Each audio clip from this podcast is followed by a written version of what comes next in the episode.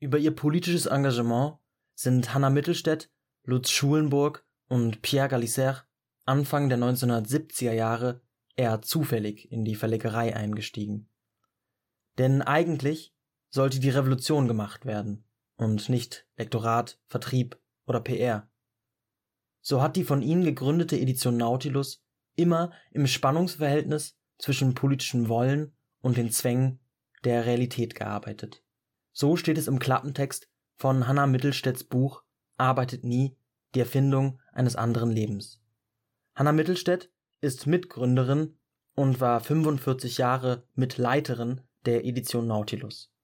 Zudem ist sie Lektorin, Herausgeberin, Co-Übersetzerin aus dem Französischen und Autorin zahlreicher Bücher. In ihrem neuen Buch Arbeitet nie, die Erfindung eines anderen Lebens rekonstruiert sie die Verlagsgeschichte der Edition Nautilus und gibt tiefe Einblicke in die Arbeit in und um den Verlag. Zu genau diesem Buch durfte ich ein Interview mit ihr führen. Viel Spaß beim Zuhören. Es folgt ein Litradio Original. So, here we go.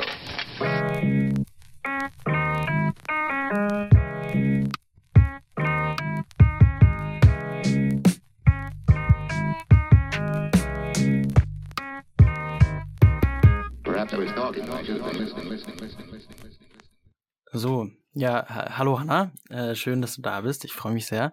Ja, ich auch.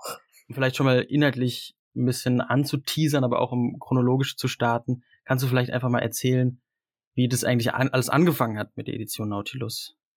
Ja, das kann ich gerne erzählen. Also mein Mitgründer und auch Lebensgefährt Lutz Schulenburg, den habe ich 1971 äh, im Verbund oder Verband oder im, äh, äh, in der Gruppierung der Anarchisten in Hamburg getroffen.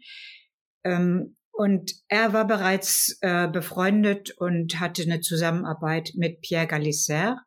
Pierre Galisser war 20 Jahre älter als wir. Ich muss dazu sagen, wir waren, ich war 20 und Lutz war 19. Das änderte sich sehr schnell auf 20 und 21, aber wir waren sehr jung. Und der Pierre Galisser kam aus dem Mai 68 in Paris oder äh, genauer gesagt bei ihm, er kam aus Bordeaux. Der hatte stark mitgefiebert im Mai 68, welches ja ein wilder Streik war und eine sehr große gesellschaftliche Verwerfung, anders als in Deutschland, wo das schon stärker auch studentisch geprägt war, war das in Frankreich anders gelagert und erfasste die äh, ganze Person. Also auf jeden Fall von diesem Pierre Galisser, der dann nach der Niederschlagung dieses großen Aufstands nach Deutschland ging, weil er in Frankreich nicht im Moment nicht mehr leben wollte. Und er fragte sich so rum nach anarchistischen Kreisen und äh, er war zunächst in Frankfurt gelandet und die Frankfurter Genossen, wenig Genossinnen, sagten, ja, in Hamburg gäbe so eine junge Gruppe. Und da ging er dann hin, traf Lutz und die beiden fingen eigentlich unmittelbar an, eine Zeitschrift herauszugeben, die nannte sich MAD, Materialien, Analysen, Dokumente und versuchte es war ja quasi noch Nachkriegsdeutschland, also nach dem Zweiten Weltkrieg. Es waren viele Traditionen verloren gegangen und die versuchten, die Traditionen des Anarchosyndikalismus, der libertären Art des Kommunismus wieder aufleben zu lassen. Auch eine ausführliche Kritik des Bolschewismus haben sie gemacht in zwei Heften. Und äh, ich stieß dazu. Und kaum war ich da zugekommen, das war dann 72, planten wir über die Zeitschrift hinaus äh, Bücher zu machen. Also Bücher ist jetzt hochgegriffen, Broschüren zu veröffentlichen, die wir eigentlich selber lesen wollten.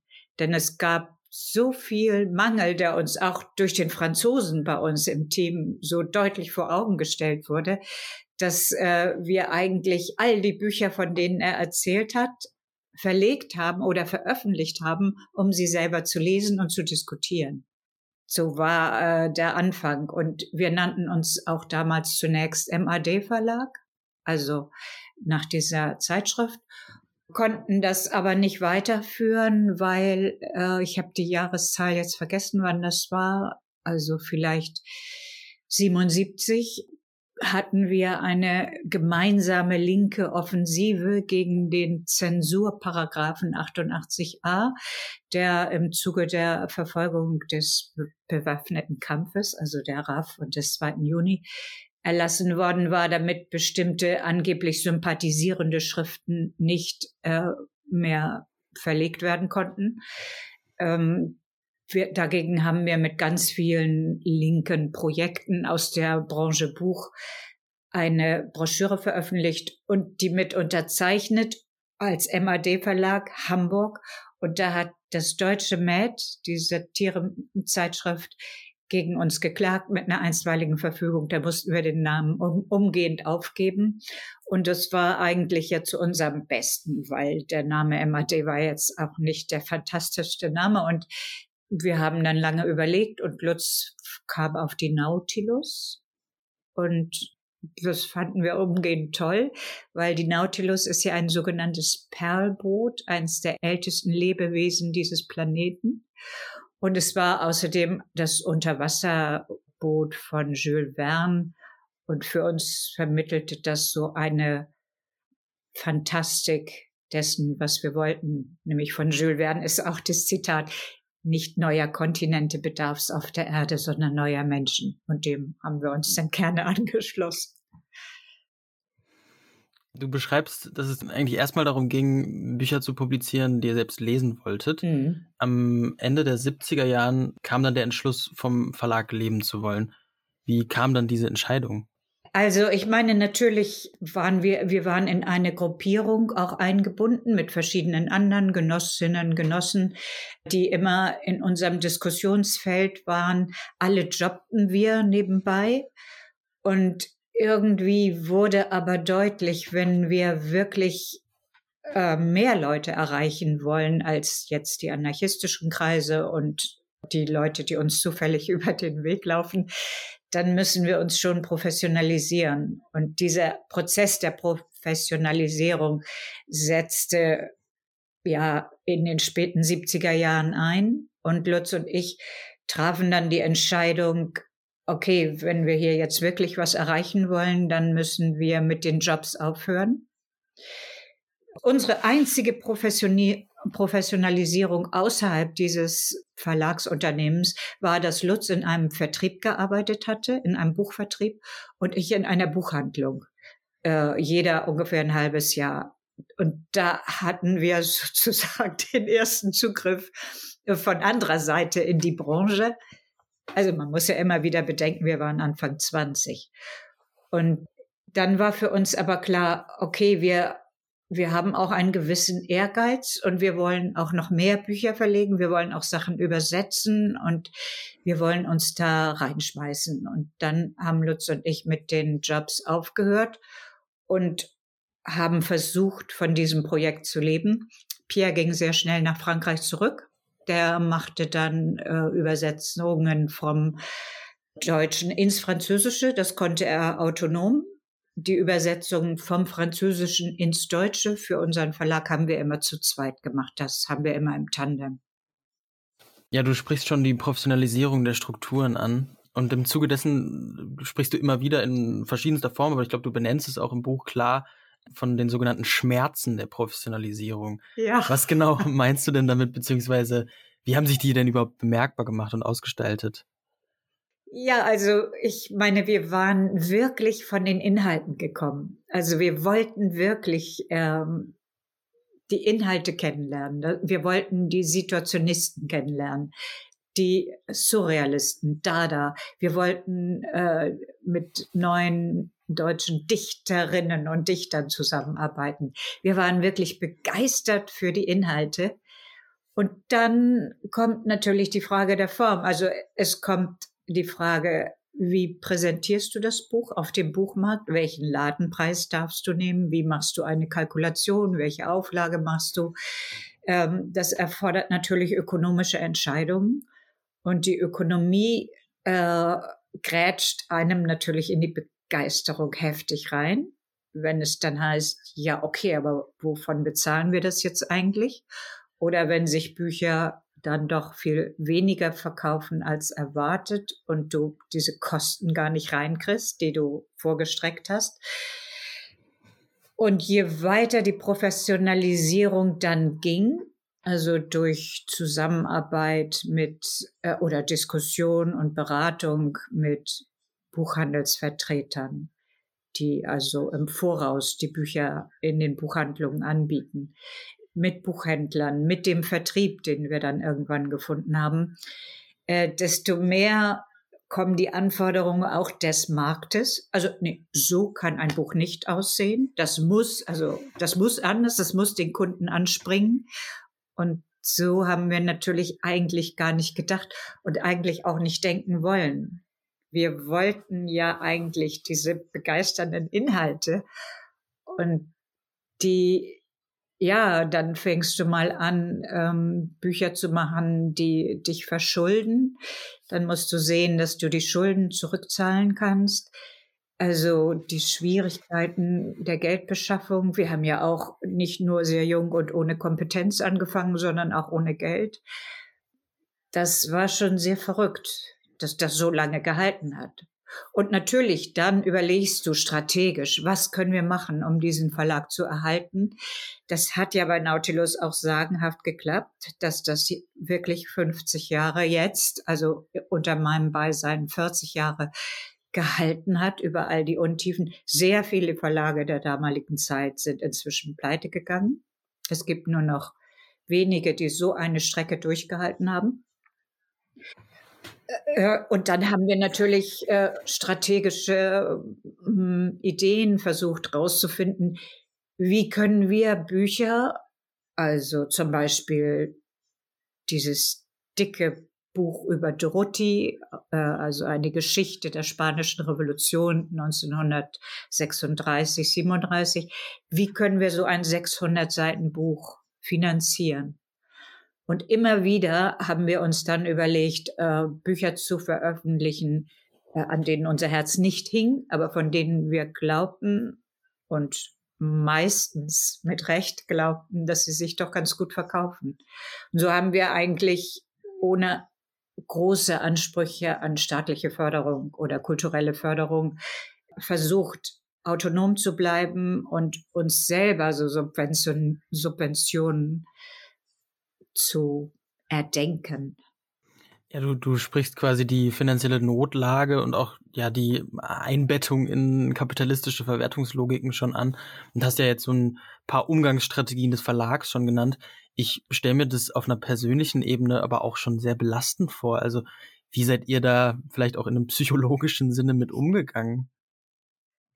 Ja, na, also ich würde sagen, wir haben das war natürlich belastend, aber wir waren eigentlich äh, immer davon ausgegangen, dass demnächst ja die Revolution stattfindet.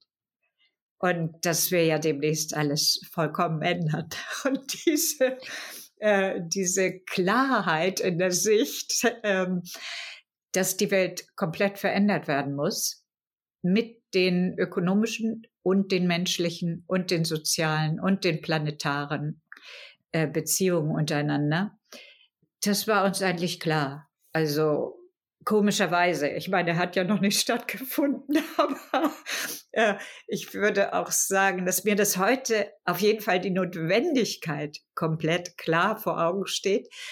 Und natürlich muss man dann sagen, ja, wir tun unser Bestes dafür. Wir geben euch schon mal schönes Material. Denkt darüber nach, wendet es vielleicht an äh, seht, ihr seid nicht alleine. Und wir haben uns auch nie alleine empfunden. Äh, unser größtes Kapital sozusagen war unser freundschaftliches Gewebe, welches ziemlich ausgeprägt war. Da gab es immer wieder Freunde, die uns Geld geliehen haben und immer wieder Freunde, die uns unterstützt haben mit Tipps, Ideen, Arbeitskraft, Hilfestellungen jeder Art. Also wir waren wirklich nicht alleine und wir wurden ja auch dann auch ein Team, was größer war als nur Lutz und ich. Dein, dein Buch trägt den Teiltitel Arbeitet nie Und beim Lesen des Buches bekommt der, ja, diese Parole fast schon ja eine, eine Art von selbstironischer Note. Ja. Weil du immer wieder in deinen Beschreibungen die stetigen und ja auch sehr, sehr hohen Arbeitsbelastungen mit einbeziehst und irgendwie auch beschreibst, kannst du die Titelwahl und die vor allem auch politische Dimension, die du ja gerade schon ein bisschen angesprochen hast, der Parole für uns ein bisschen einordnen. Ja, also äh, diese Parole ist eigentlich die grundlegende Parole der situationistischen Internationale gewesen. Die haben 1953 diese Parole in einer verrußten Mauer in Paris, in einer äh, windigen und äh, langweiligen Straße direkt kurz vor der Seine an, in der Rue de Seine gefunden und abgebildet in ihrer Zeitschrift, die wir dann ja äh, akribisch übersetzt haben. Alle Nummern dieser Zeitschrift der Situationisten. Und dann wo, tauchte diese Parole im Mai 68 wieder auf in Frankreich. Und diese Kommune in Bordeaux, aus der Pierre kam, da war auch ein Künstler dabei, ein äh, ähm, Töpfer, der aber auch Siebdruck gemachte und der hat einen super schönen runden Siebdruck in Rot, wo auf Französisch ne travaillez jamais diese Parole draufsteht. Und das haben die damals verklebt. Und Pierre brachte sozusagen als Gabe für uns äh, diese, einen dieser Abdrucke mit, als er nach Hamburg kam und hat das hing unmittelbar. Ich habe mich sofort irgendwie, ich habe gedacht, das ist ja toll, weil wir eben immer so viel gearbeitet haben.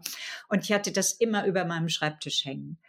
Äh, wir sind öfter umgezogen und es hing immer über meinem Schreibtisch. Jetzt, wo ich nicht mehr bei Nautilus bin, hängt es in meiner Küche. Also ich habe dazu eine sehr enge Beziehung. Natürlich war damit die Lohnarbeit gemeint und nicht die Tätigkeit, die wir also für uns selber ersonnen hatten. Aber äh, das Lohnverhältnis ist natürlich neben dem wahren Verhältnis eine grundlegende Dominanz oder äh, grundlegende Eigenschaft dieser Gesellschaft, in der wir leben. Und das Lohnverhältnis anzugreifen, fanden wir schon immer sehr wichtig. Und natürlich finde ich auch, dass es sehr lustig ist, dass ich den Titel gewählt habe und hinten die über 300 Bücher, die in der Zeit in den 40 Jahren entstanden sind, in ganz kleiner Schrift aufgelistet sind. Das ist natürlich sehr gut und jeder, der mich kennt, weiß, dass ich ein, eine total fleißige äh, Mittäterin war dieses Verlags. Und ja, ich fand das sehr schön, dieses Schillern. Wir haben eingangs schon über Lutz gesprochen, da würde ich gerne jetzt noch ein bisschen intensiver vielleicht drauf äh, zu sprechen kommen. Im, im, Im Buch kommt mir Lutz ja durch deine Beschreibung wie ein sehr passionierter und gleichzeitig aber auch in, in Sachen, was so projektbezogene Verlagsarbeit angeht, teils auch einem, ja, wie ein überschwänglicher Charakter auf jeden Fall vor. Aus deinen eigenen Selbstbeschreibungen lässt sich für mich erkennen, dass du ja neben den zahlreichen Aufgaben, was so direkte Verlagsarbeit angeht, in Bezug zu dieser Überschwänglichkeit auch oft eine, vielleicht so eine Vernunftstimme einnehmen musstest. Da interessiert mich, wie war das für dich? Also gab es vielleicht auch Konfliktpunkte, die sich daraus ergeben haben? Aber ja, natürlich, äh, das ganze Leben ist ja ein großer Konflikt von vorne bis hinten, den man dann Stück für Stück bewältigt. Also Lutz war wahnsinnig faszinierend für mich ich war in unserem Trio tatsächlich sozusagen die Vernunft. Pierre war auch sehr begeistert und sehr unökonomisch, sehr unvernünftig in dem Sinne. Und Lutz war ja ein, wie soll man sagen, einer, der schon in der Schülerbewegung äh, sehr radikalisiert war, der abgehauen ist, als er 16 war oder 15 war, nach München, da unter den Obdachlosen, unter den Trebegängern, wie das damals hieß, diese abgehauenen Jugendlichen eine Zeit lang gelebt hatte, dann zurückgeholt wurde zu seiner Familie. Er hat einen Volksschulabschluss, dann hat er eine äh, Lehre als Schaufensterdekorateur gemacht, aber gebrannt hat er immer schon für ja für die für die Revolution, für die politische Bewegung in seinem Stadtteil Ber Hamburg-Bergedorf, in dem wir auch lange dann unseren Verlag hatten, hatte er, hatte er eine gewisse Bekanntheit. Und in, unter den Anarchisten war er also einer der wenigen Proletarier, also wenn man das so nennen will, weil die anderen waren entweder so herumlungernde Studenten oder einfach also Jugendliche ohne jeden offiziellen Status, also wirkliche Subkultur. Aber so einer, der eigentlich auch arbeitete, nämlich Lutz hat seine Lehrer damals gemacht, als ich ihn kennenlernte, war er gerade in den Abschlussprüfungen. Da hatte er so einen Sonderstatus und er war wahnsinnig begeisterungsfähig und äh, auch sehr provokativ. Äh, alles musste unbedingt sofort gemacht werden. Und das musste dann auch unbedingt genau so gemacht werden. Da hatten wir natürlich viele, viele, viele Diskussionen und Auseinandersetzungen und so weiter. Aber ich muss sagen, meine Rolle war nicht unbedingt immer lustig. Wer ist schon gerne jetzt immer die Vernunft? Aber ich habe natürlich wahnsinnig viel gelernt und mich wahnsinnig entwickeln können. Also ich war, äh, ich hatte Abitur und wollte dann eigentlich irgendwo Städteplanung studieren, was es damals noch gar nicht gab. Und äh, ich hatte so einen Typ noch nie erlebt. Also für mich, es war eine wahnsinnige Anziehung von Gegensätzen zwischen uns beiden. Es war eine unheimlich starke erotische Spannung, also jetzt Erotik in jeder Hinsicht. Das war schon irgendwie ganz toll. Also ich habe es, ich habe dann natürlich im Laufe der Zeit äh, versucht, wieder auch zu meiner Autonomie und zu meiner Freiheit zu kommen. Und das ist aber ja ein lebenslanger Prozess, der bis zu seinem Tod jetzt vor zehn Jahren angehalten hat. Das war keine leichte Beziehung, aber es war äh, das pralle Leben, wenn ich mal so sagen darf. Ich habe schon sehr doll das Gefühl, dass du so generell auch in dem Buch einen sehr optimistischen Ton anschlägst und man dir die Freude irgendwie auch ähm, daraus hört. Trotz aller Widrigkeiten, allein schon finanzieller Natur und trotz der Schwierigkeiten, ähm, genau, hat das Buch irgendwie einen sehr optimistischen Ton. Man bekommt so ein bisschen das Gefühl, dass, dass du und Lutz eine sehr gewappnete Einheit gewesen seid, die ja all diesen Widrigkeiten und Schwierigkeiten stetig irgendwie getrotzt habt.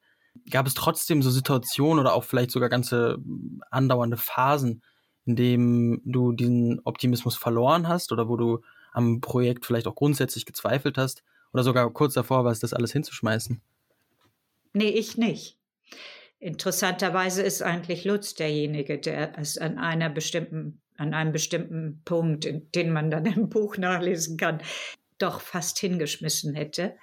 Äh, aber ich nicht. Für mich war das Projekt und auch die Beziehung zu Lutz und die Freundschaften drumherum irgendwie unwiderruflich. Also ich wollte gerne, dass, das, dass wir das hinkriegen zusammen. Und es hat mich so bereichert und so es war so ein abenteuerliches Leben. Ich wollte das gegen nichts anderes eintauschen. Es ist aber natürlich nicht so, dass ich nicht meine eigenen Wege gegangen bin und Lutz auch. Also dieses war ein Feld, auf dem wir uns getroffen haben und äh, dass ich aber immer irgendwie als mein zentrales Feld, mein zentrales Aktions- und Liebesfeld auch gesehen habe. Und Liebe bezeichnet hier mehr als die zu Lutz, sondern auch die zu allem, was dazugehörte, zu all den Freunden, zu, zu diesem ganzen Komplex, der sich dazu entwickelt hatte.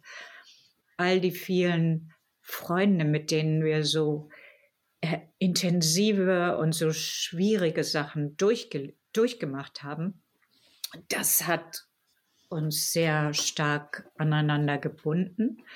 Und ich könnte mir, gut, ich jetzt, ich meine, ich bin jetzt 70, ich könnte mir auch ein anderes Leben vorstellen, was ich vielleicht irgendwie geführt habe. Und ich hätte und ich könnte mir auch vorstellen, dass ich dieses Leben anders gelebt hätte, mit mehr Autonomie oder mit mehr Forderungen an die anderen oder was weiß ich, mit mehr Durchsetzung auf eine andere Art von mir.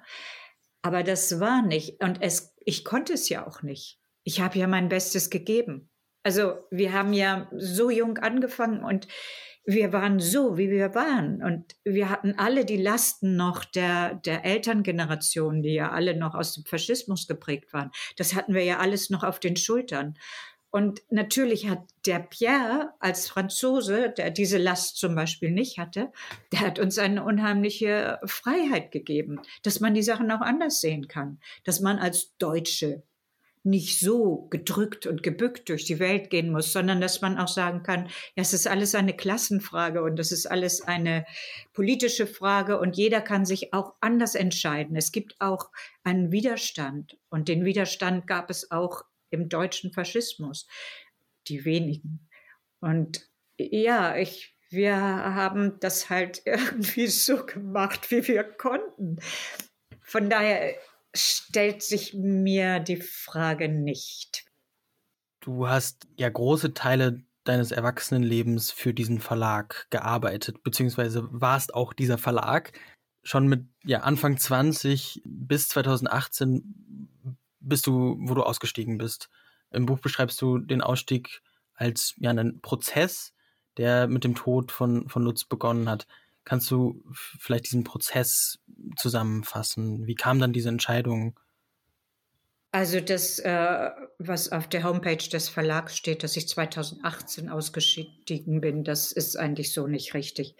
Ich bin eigentlich 2013 nach Lutz Tod ausgestiegen. Ich habe sofort gesagt, für mich ist das vorbei. Innerlich habe ich sowieso gesagt, aber da Lutz Tod derartig plötzlich kam, brauchte ich und brauchte auch der Verlag, also wir mussten ja erstmal zur Besinnung kommen und der Verlag hat schon 2016 eine eigene GmbH gegründet und das war ganz klar, dass ich da nicht mehr mit drin bin.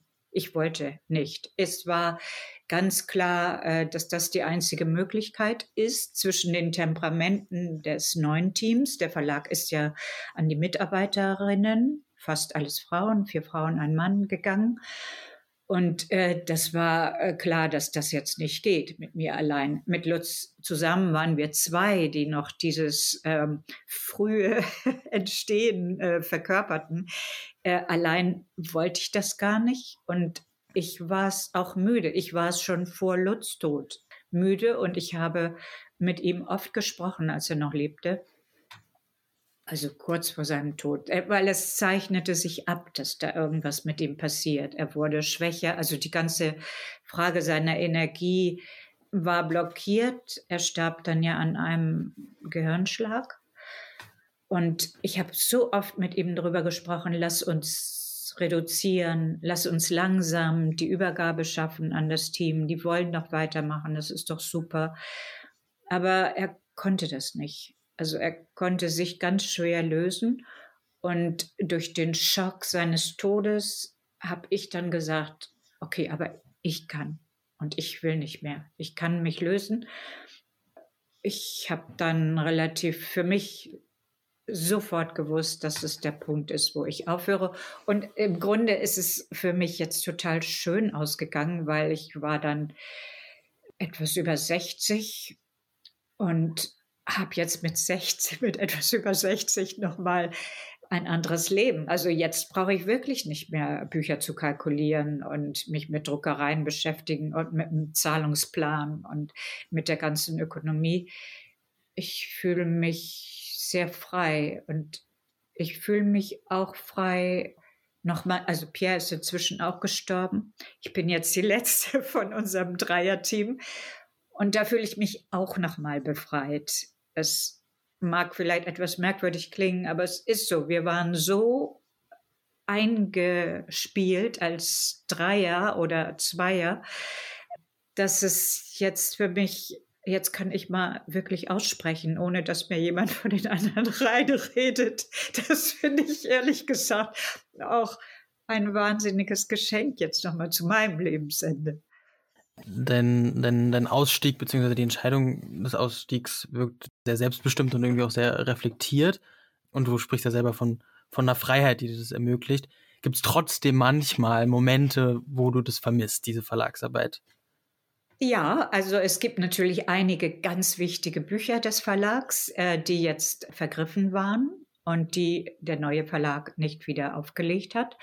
Also zum Beispiel die eben erwähnte äh, Dorothy-Biografie über den spanischen Bürgerkrieg, den ich, also das ist ein legendäres Buch und ein wahnsinnig wichtiges Dokument für eine Selbstermächtigung, die damals in Spanien in den 20er, 30er Jahren wahnsinnig weit ging, wahnsinnig populär war in autonomen Strukturen der Produktion und der, des Zusammenlebens. Gut, das ist halt ein dickes Buch und Nautilus, es war, ist vor der digitalen Zeit erstanden und Nautilus hatte dann gesagt, das können Sie nicht machen, das können Sie nicht nachauflegen, aus ökonomischen Gründen. Und dann habe ich jetzt aber den kleinen ähm, Verlag Edition AV, also anarchistischer Verlag, gefunden, die mir liebenswürdigerweise gesagt haben, ich darf jedes Jahr ein Buch, welches Nautilus nicht mehr macht und welches ich aber wichtig finde, veröffentlichen. Und da sind jetzt schon, da, da erscheint jetzt noch das ganz von meiner Meinung nach ganz fundamentale Buch über den Mai 68 äh, von einem Situationisten, Vianney, äh, über die Bewegung der Besetzung im Mai 68 das habe ich neu übersetzt, also verbessert die Übersetzung und ein neues Vorwort und die haben es neu äh, aufgemacht und es erscheint im Mai. Also ich bin da ähm, durch die Vergangenheit und durch den selbstlosen Einsatz für das äh, auch anarchistische Buch oder das gute Buch oder das revolutionäre Buch, bin ich da auch in so einem Auffangbecken, wo dann andere sagen, ja, wenn du meinst, das ist so wichtig, dann machen wir das. Und das freut mich sehr. Die, ja, die Edition Nautilus wird oder ist knapp 50 Jahre alt jetzt. Passend dazu hast du dem Verlag, der Öffentlichkeit, aber wahrscheinlich auch dir selbst eine Verlagschronik geschenkt, eine Verlagschronik geschrieben.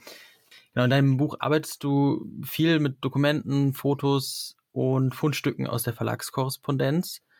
Und dazwischen stehen immer wieder so persönliche Erfahrungsberichte, auch aus jüngster Vergangenheit. Hm, das Buch, trotz einer enormen Eindrücklichkeit, bekommt dadurch so eine Art von fragmentarischem Charakter. Warum hast du dich für diese Arbeitsweise entschieden und wie sah dieser Arbeitsprozess aus? Ja, ich habe mich äh, auf jeden Fall gegen eine kompakte Erzählung entschieden. Ich wollte nicht so ein, äh, ja, also die Verlegerin erzählt oder es gibt ja so Verlagsbiografien von Unsult oder von anderen großen Verlegerpersönlichkeiten. Das wollte ich auf keinen Fall. Es entspricht mir nicht und äh, ich wollte das auf keinen Fall so schreiben. Und ich wollte auch total gerne, ähm, dass das ins Heute rüber klingt das Ganze.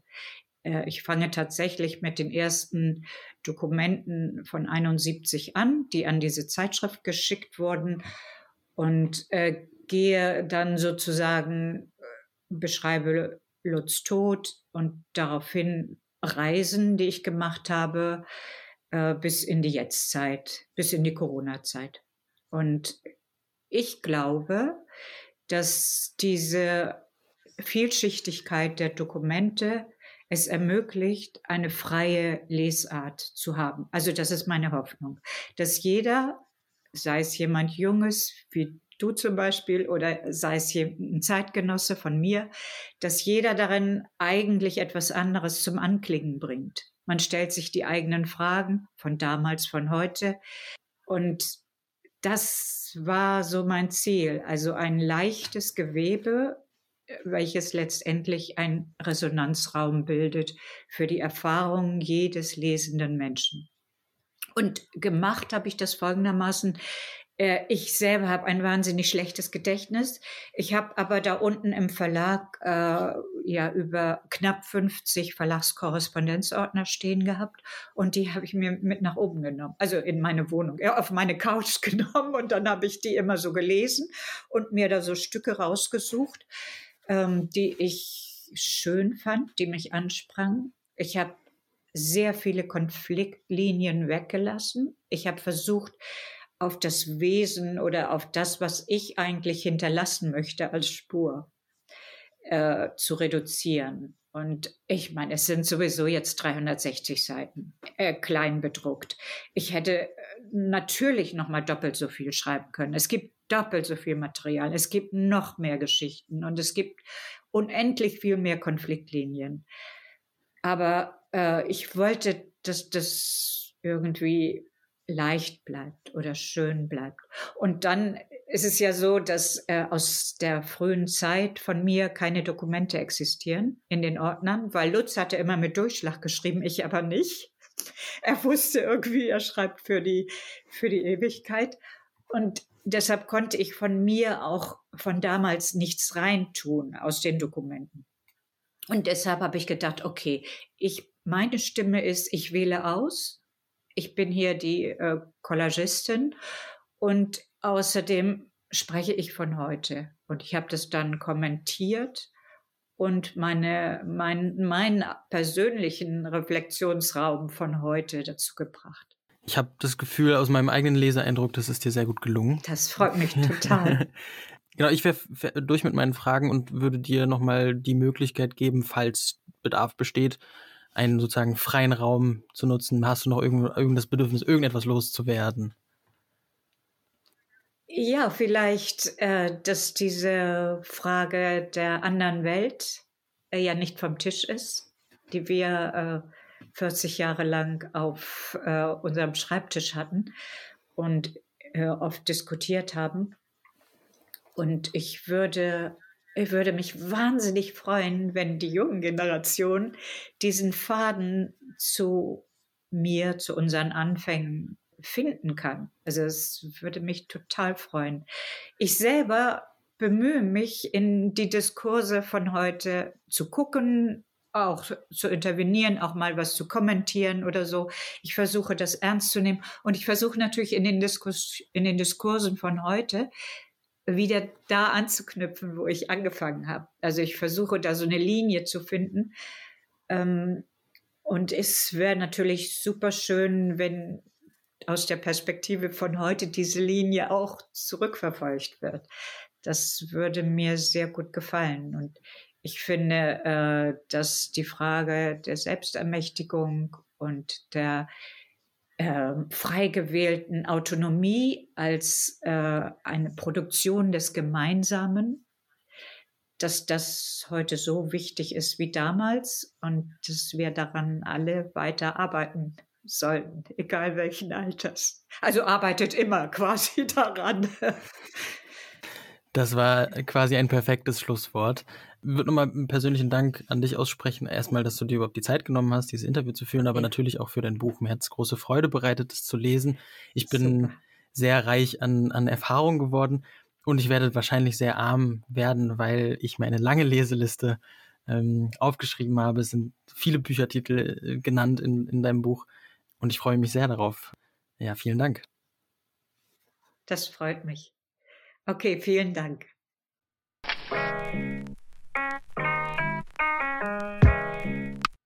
Arbeitet nie, die Erfindung eines anderen Lebens ist im März 2023 in der Edition Nautilus erschienen, hat 360 Seiten und kostet 28 Euro. Für alle interessierten LeserInnen an dieser Stelle noch die Anmerkung, an verschiedenen Stellen im Buch werden rassistische Slurs rezitiert.